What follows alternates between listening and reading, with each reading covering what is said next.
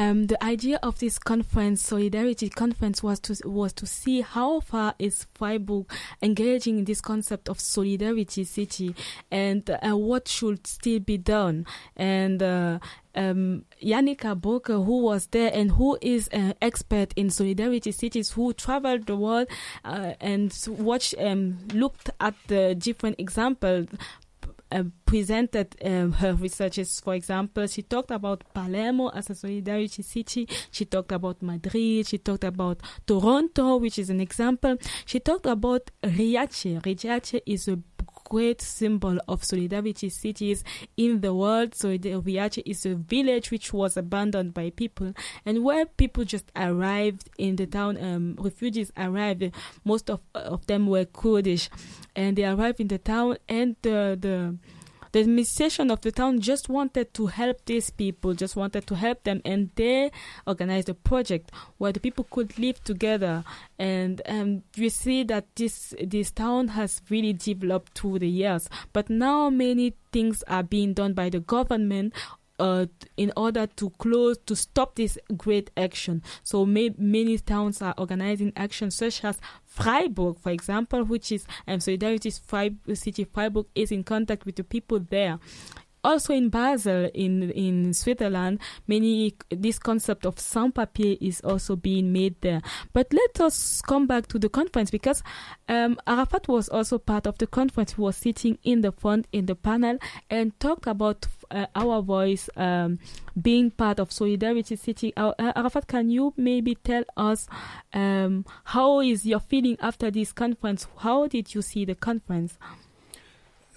Oui, merci Rufine. Effectivement, je faisais partie de, des invités de cette conférence.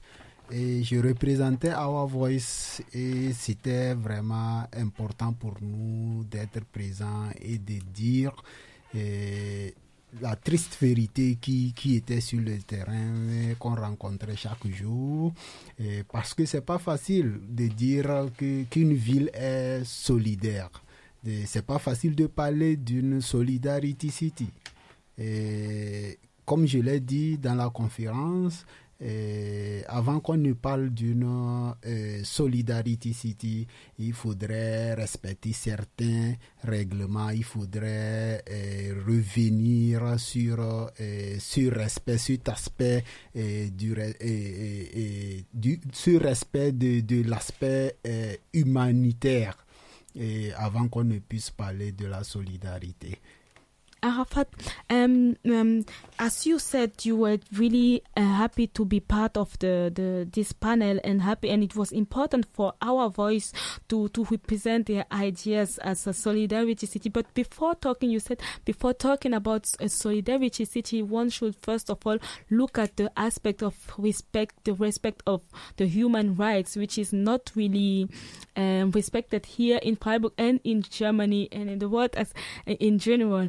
Um, Uh, maybe you can we can come back to this point because you said um, also during the conference you said what is in Freiburg, which aspect you see there is no solidarity in this town. Effectivement, eh, j'étais très content de participer à cette conférence. Et autant donné que ça m'a permis de représenter les 100 voix et eh, que nous sommes. Et pour nous, avant qu'on ne parle d'une Solidarity City, il faudrait, euh, comme je l'ai déjà dit là-bas, que toutes les personnes puissent vivre normalement comme il se doit et au même niveau. En faisant comment? En logeant euh, des réfugiés dans des immeubles, dans des appartements réguliers comme les citizens l'occupent et aussi en respectant les droits de ces réfugiés. Et à partir de là, maintenant, nous pouvons vivre paisiblement dans une bonne ère et pouvoir parler d'une solidarité city. Exactly, um, Arafat, as you said, uh, it was important for you to represent those who have no voice in the media and in front of many groups. And um, for you, it's important that um, some things, some basic things should be respected. For example, that everybody should live in good situation, have the same situation, condition of living. It's not important. It's not normal that some people are put in in camps, mm-hmm. and other people are living living in apartment. And um, you also talked about respecting the rights of those people who are living in this camp. So Arafat would you say just a word uh, last sentence concerning this conference and the importance of having a solidarity city in Freiburg? Oui, et pour conclure, euh, il est important euh, qu'on pense à chaque fois euh, ou sans voix parce que la solidarité avant tout, c'est que le riche puisse donner la main aux pauvres.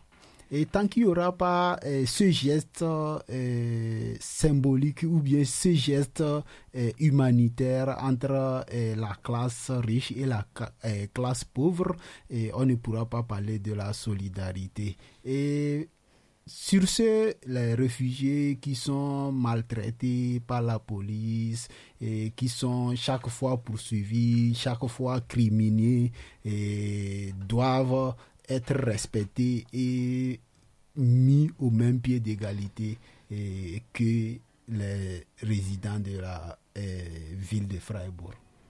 Thank you, Arafat. Merci. So, for you, it's important that uh, solidarity, this concept of solidarity, should be increased by people. That those who have no voice should be heard, should be taken into account. That normally, um, your description, your definition of solidarity is that rich people can give a hand to um, poor people or less um, less privileged people think about their rights also give a bit of their rights to those to the others. And this this you called it a just a humanitarian gesture yeah. and this should be taken into account in order for Freiburg to being a solidarity city. Ouais. thank you Arafat. We'll go on with music